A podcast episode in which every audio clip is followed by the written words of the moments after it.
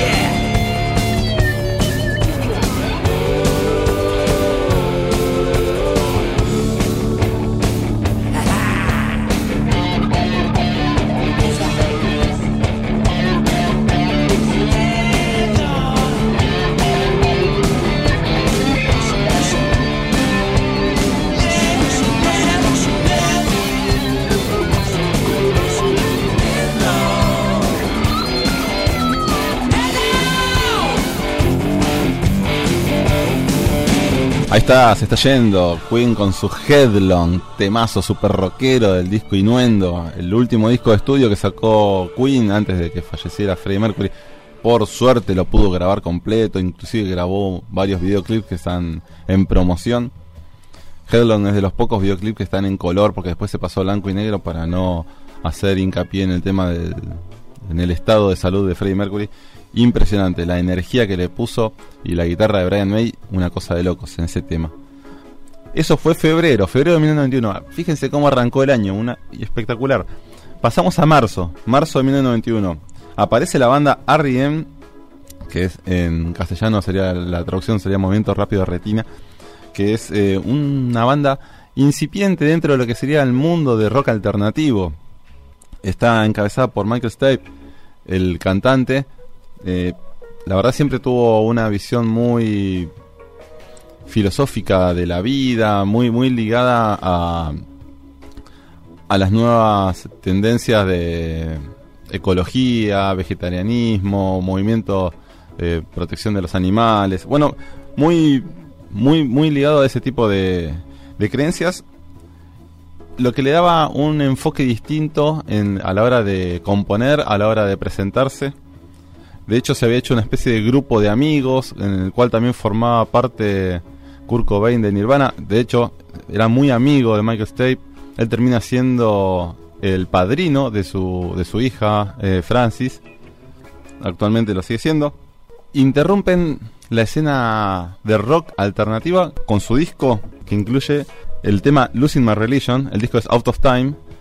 Así que vamos a escuchar Losing My Religion que movió todas las estanterías en ese momento, en el año 91.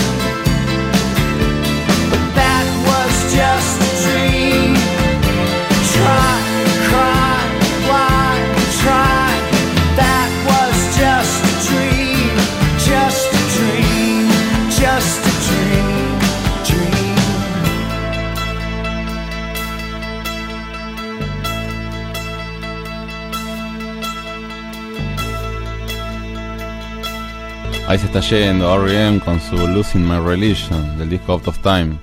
Editado allá en marzo del 91. Discaso, discaso. Pasamos a junio, junio de 1991. La banda Guns N' Roses edita el disco User Illusion 1 y 2, un disco doble, se vendía por separado. La canción en cuestión que traigo es eh, You Could Be Mine, fue escrita especialmente para Appetite for Destruction del 87, pero Slash no pudo terminarla a tiempo, lo cual no fue incluida en el álbum. Pero podría haber sido incluida tranquilamente porque tiene todo el espíritu bien rockero de Appetite for Destruction. La elijo justamente porque es bien rockera y si bien eh, ese disco doble tiene cualquier cantidad de, cortes de difusión excelentes como, bueno, You Could Be Mine que lo acabo de decir, Yesterday, Civil War, Live and Let Die, Knocking the Heaven's Door, uno atrás del otro. No se olviden que ese disco doble sacó una gira mundial de por lo menos dos años, los trajo acá al país, fue un descontrol absoluto.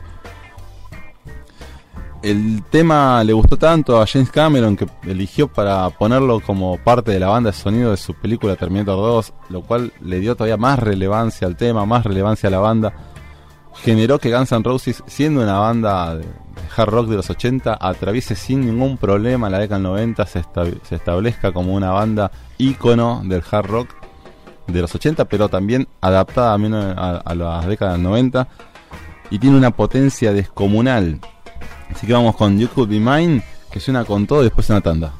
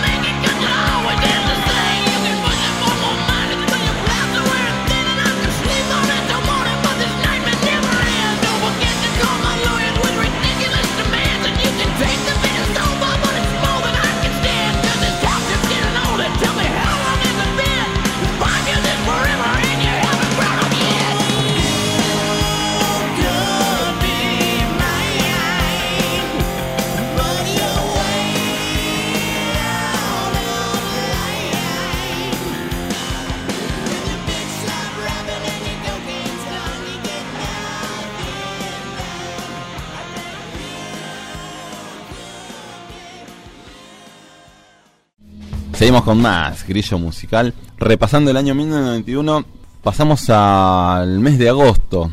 Y viene la agrupación Pearl Jam con su disco Ten sobre el género musical que estábamos hablando hace un ratito, que es el grunge. Que bueno, fue incipiente porque estaba recién comenzando en la década del 90. No sé bien que estamos en el año 1991. Y de a poquito, a poquito se van sumando bandas a este gran, gran movimiento. Eddie Vedder, el cantante, toma el mando de la canción Even Flow, a la que hacemos referencia, escribiendo sobre las vicisitudes de la gente que vive en la calle, habla acerca de la soledad y el desamparo, sentimientos que estaban muy hermanados con el movimiento grunge, que había nacido recientemente en Seattle, y Pearl Jam se suma a este movimiento, al que se irán incorporando bandas que van dejando marcado para siempre la década del 90. Vamos con Even Flow.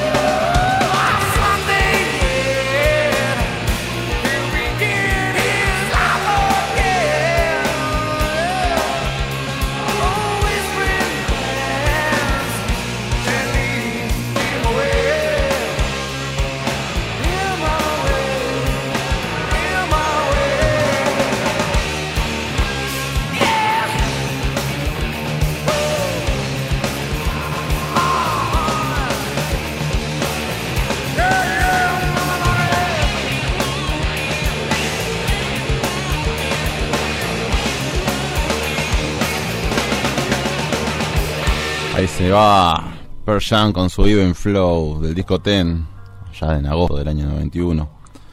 Seguimos en agosto, pasamos a la banda Metallica y el disco homónimo llamado Metallica, también conocido como el álbum negro.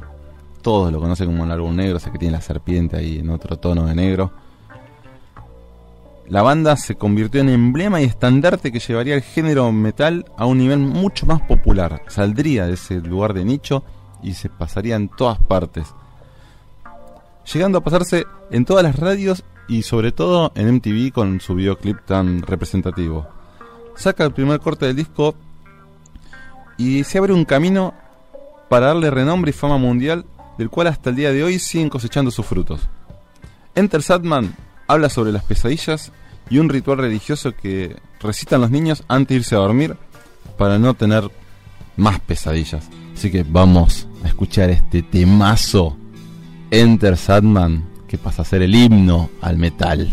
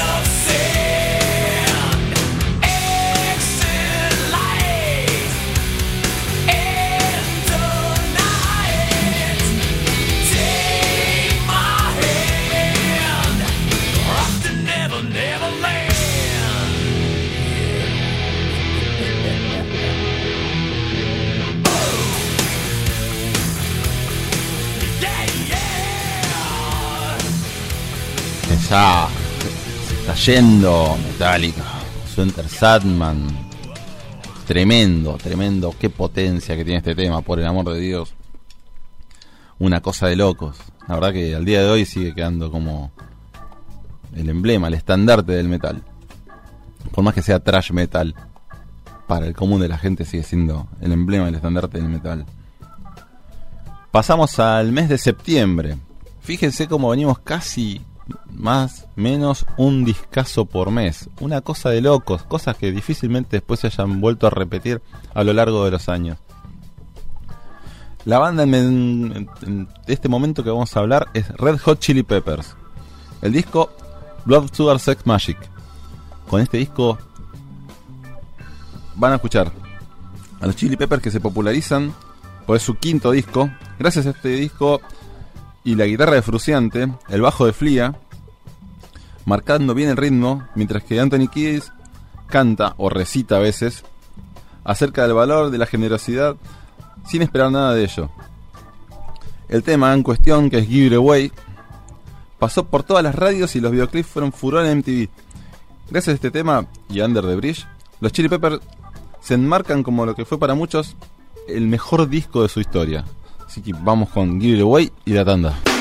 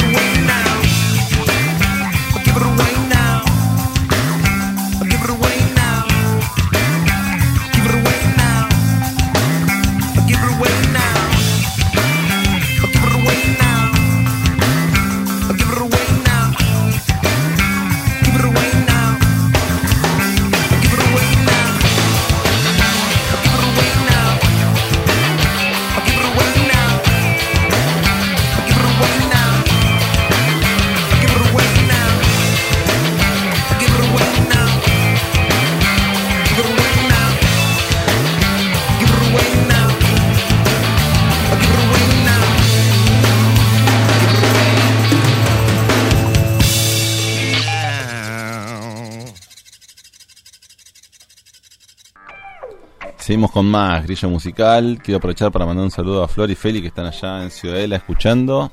Requiero repetir también las redes. El Instagram de Grillo es Grillo Digital. El mío es Fercho Escola.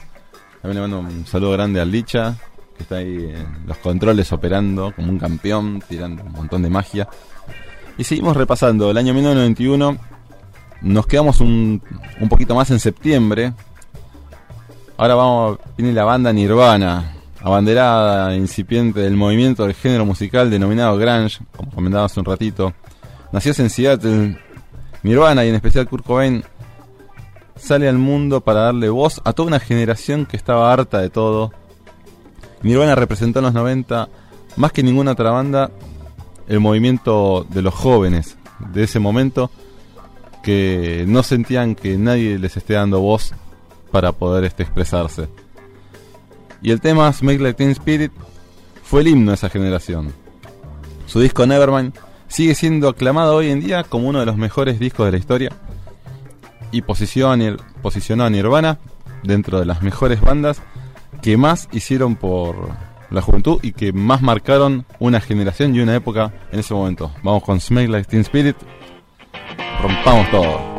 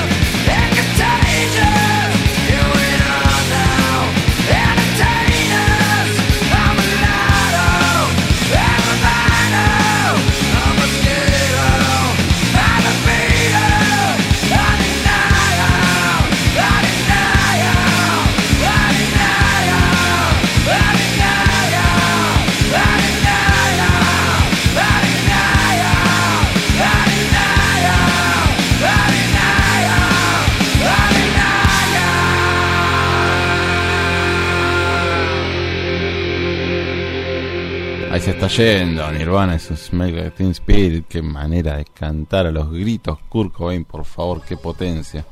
Llegamos al mes de noviembre del año 91. El artista Michael Jackson se había encaminado a querer sacar en su momento un disco recopilatorio que se iba a llamar Legend, que iba a incluir uno o dos temas nuevos. Y cuando se puso a componer, se dio cuenta que tenía suficientes temas para sacar un disco completo. Ese disco no fue Legend, ese disco se llamó Dangerous.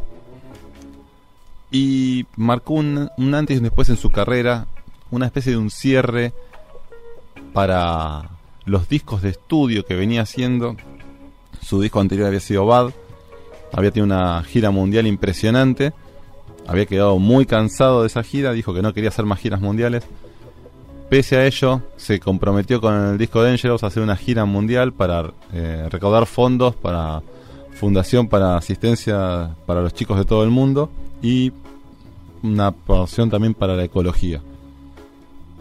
La cuestión es que un corte de difusión, el primer corte de difusión del disco Dangerous es Black or White, lo que hace que atraviese la barrera de los 90 sin ningún problema. Se está despidiendo ya de la discográfica Sony Music que le había traído un montón de dolores de cabeza por cuestiones de derecho. Y después de muchos años en el cual estuvo con la discográfica, saca uno de sus mejores discos. Porque Dangerous se considera uno de los mejores discos de Michael Jackson, no solamente por los cortes de difusión que tiene, sino por la composición de los temas. Eh, él se ocupa de casi todo, la composición, las letras, la música, un artista absolutamente completo.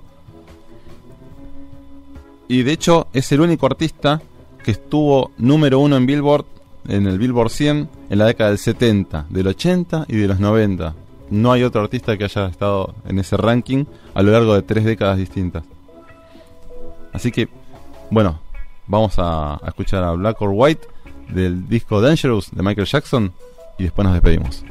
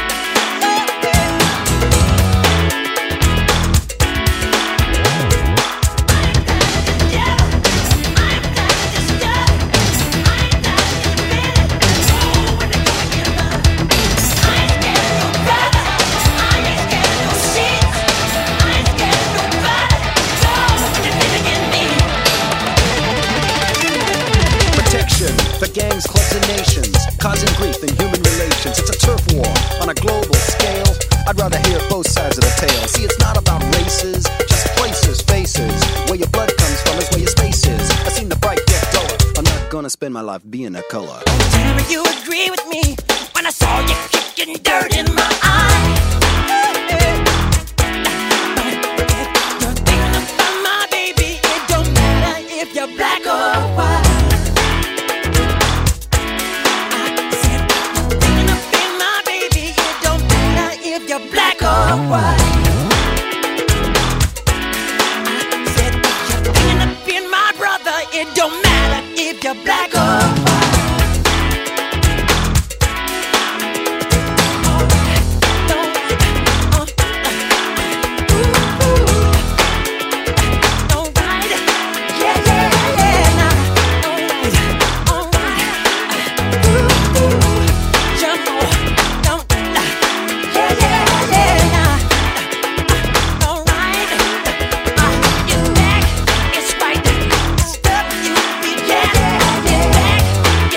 se está yendo Michael con su Black or White, tremendo temazo, videoclip impresionante, súper moderno para la época. Hoy en día es espectacular de verlo y de escucharlo. Muchísimas gracias a todos los que estuvieron participando en este repaso por el año 91, un año bisagra. Espero que hayan disfrutado de la playlist tanto como yo. Espero que tengan una muy buena semana y nos estamos escuchando y viendo el próximo domingo con otro grillo musical. Abrazo grande a todos, nos vemos.